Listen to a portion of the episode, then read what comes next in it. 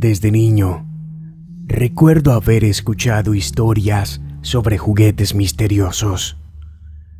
Personas que aseguraban que algunos de ellos hacían cosas extrañas. Tal vez tú también hayas escuchado algo similar.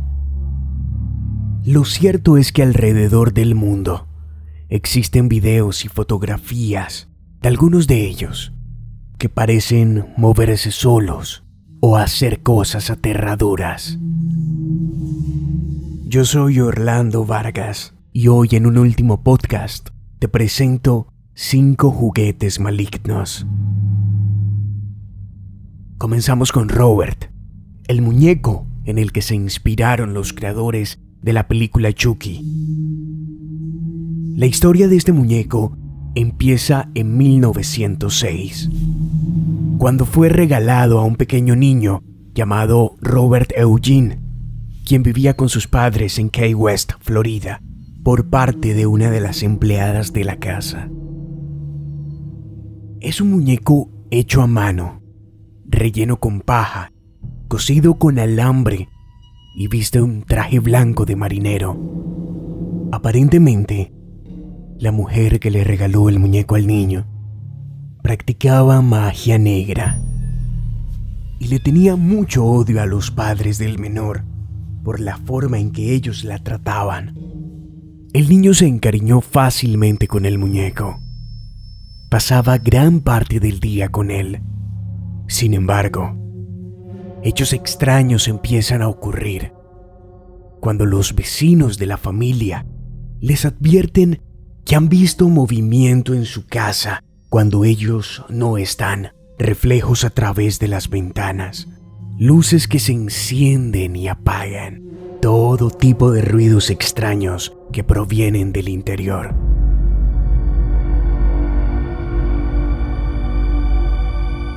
Todo empeora cuando los padres descubren que el niño se comunicaba con el muñeco.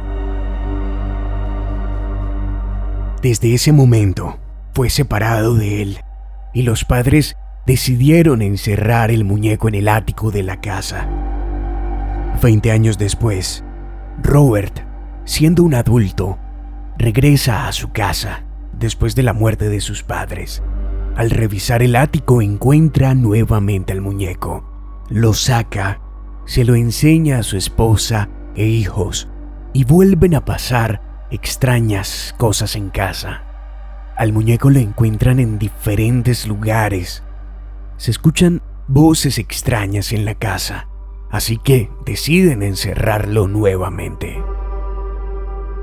El muñeco vivió muchos años allí, incluso cuando nuevas familias pasaron por ella, hasta que en 1972 una familia llega a la casa y deciden alejarlo de sus hijos. Así que desde ese momento es trasladado al Museo Martelo. Desde allí siguen apareciendo historias en las que los visitantes del museo aseguran que lo han visto levitar y hacer ruidos desde la caja de vidrio en la que permanece encerrado. Nuestra siguiente historia comienza en Japón. En 1918, un joven llamado Ikichi regresó de un viaje con una muñeca para su hermana, quien padecía una enfermedad terminal que la mantuvo en cama durante varios meses. Era una muñeca de unos 40 centímetros de alto y usaba un tradicional kimono japonés. La niña quiso a la muñeca desde el primer instante. La llamó Okiku y fue su compañía durante sus últimos días de vida. Después de su muerte, su familia cremó su cuerpo junto con sus objetos personales, pero decidieron conservar la muñeca y le hicieron un lugar en su casa junto a las cenizas de la niña. El cabello de la muñeca era una de las características que más resaltaba. Era de color negro, abundante y llegaba hasta los hombros. Semanas después, la familia se percata de un hecho aterrador. a la muñeca que habían dejado junto a las cenizas de su hija le crecía el pelo. Sí, el cabello de la muñeca crecía. En poco tiempo pasó de los hombros a las rodillas. La familia decidió conservarla, pues sentían que el espíritu de su hija habitaba en la muñeca. Cortaban con frecuencia su cabello, el cual volvía a crecer una y otra vez. Lejos de asustarse, la familia cuidaba la muñeca con mucha dedicación.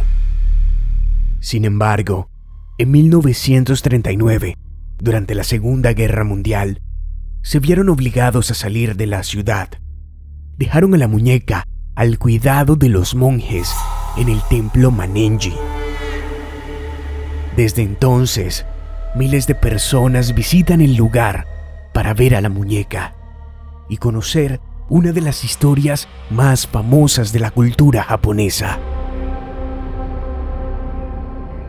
Sobre el cabello de la muñeca se han hecho algunas investigaciones y dicen que es cabello humano, pero el motivo por el cual crece sigue siendo todo un enigma. Hace unos años, a través del canal Telemundo, el mundo conoció la historia de Sarita, una muñeca que pertenece a una familia en Perú. Un equipo de periodistas visitó la casa para conocerla y hablar con los integrantes de esa familia. Según cuenta Yvonne, la madre de la familia, la muñeca fue un obsequio que le hicieron años atrás. Dice que la muñeca cambia de lugar en la casa. Al tocar su pecho, la caja de voz emite un sonido que parece ser una oración. Y como quedó registrado en la nota realizada por Telemundo, la muñeca puede encender las luces a su alrededor. En esa misma nota aparece una vidente, invitada por la familia, quien recorre el lugar analizando esos hechos extraños. La mujer asegura que la muñeca está vinculada al alma de una mujer con una muerte trágica.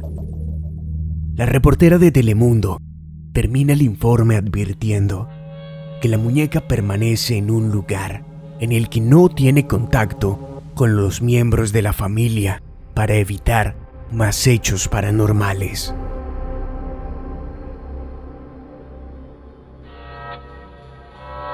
Joliet es una muñeca cuya historia comienza cuatro generaciones atrás en la familia de Ana G., su actual dueña. Ella la heredó de su madre, esta de su abuela y su abuela de su bisabuela. Según la leyenda que rodea a esta muñeca, cada mujer de la familia que la hereda carga con la maldición de tener dos hijos, un niño y una niña. El varón morirá a los tres días de haber nacido y su alma pasa a habitar la muñeca, la cual será cedida a la niña, la hermana del niño fallecido como herencia. La historia comienza con Herminia, la tatarabuela de Ana, quien vivía en un pequeño pueblo alejado de la ciudad. Cuando estaba embarazada de gemelos, un niño y una niña, una vecina le regaló la muñeca. Cuando nacieron los gemelos, al tercer día murió el varón. Una vez que muere el niño, empiezan a ocurrir fenómenos extraños en la casa. Se contaba en el pueblo que la vecina le regaló la muñeca porque la envidiaba. La actual propietaria perdió a su hijo tal y como decía la profecía familiar, a los tres días de nacido. Su dueña asegura que la muñeca se mueve sola y durante algunas noches puede escucharla hablar. aún con toda esta historia aterradora, la familia dice que seguirá pasando a la muñeca de generación en generación. No quieren deshacerse de ella, porque sería como deshacerse de sus seres queridos.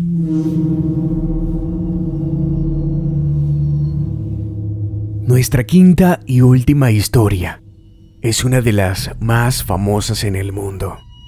De hecho, hay un episodio completo de este podcast dedicado a ella. Se trata de Annabelle, la muñeca protagonista de varias películas de terror. Tiene una historia real. Annabelle fue el regalo de una madre para su hija, Donna, en 1970 quien era estudiante de enfermería. Tenía 18 años y vivía en un apartamento con una de sus amigas. La muñeca era una buena forma de recordar a su madre, así que permanecía en su habitación. Pero las cosas comenzaron a ponerse muy extrañas en poco tiempo. Dona cuenta que empezaron a encontrar notas escritas por el apartamento con la palabra help, ayuda, Dice también que podían encontrar a la muñeca con las piernas o los brazos cruzados. Un día, encontraron lo que parecía ser sangre corriendo por el codo de la muñeca. Así que decidieron contactar a una medium, quien les dijo que la muñeca estaba poseída por el espíritu de una niña llamada Annabelle todo se volvió mucho más grave cuando un amigo de las dos visitó el apartamento y durante un sueño vio a la muñeca pararse sobre su pecho e intentar asfixiarlo. Al despertar, escuchó ruidos que venían del cuarto de Donna y solo encontró a Annabel sentada. Mientras la miraba, sintió como algo le causaba rasguños por toda la espalda. Es ahí cuando ellas piden ayuda a la iglesia, quienes contactan a los Warren. Ellos concluyeron que lo que habitaba dentro de la muñeca no podía ser el espíritu de una niña. Desde entonces se la llevaron a su casa. Más tarde, la trasladaron al Museo de lo Oscuro en Connecticut, donde permanece en una caja de cristal. Durante el 2020, los rumores sobre la desaparición de Annabel ocuparon las primeras páginas de los medios de comunicación. Sin embargo, todo fue desmentido por integrantes de la familia. Se supo que un sacerdote visita todos los meses la muñeca y la riega con agua bendita para contener lo que habita en ella. ¿Crees en estas historias? ¿Has vivido alguna experiencia paranormal o extraña con un juguete? Cuéntanos en nuestro Instagram, arroba un último podcast.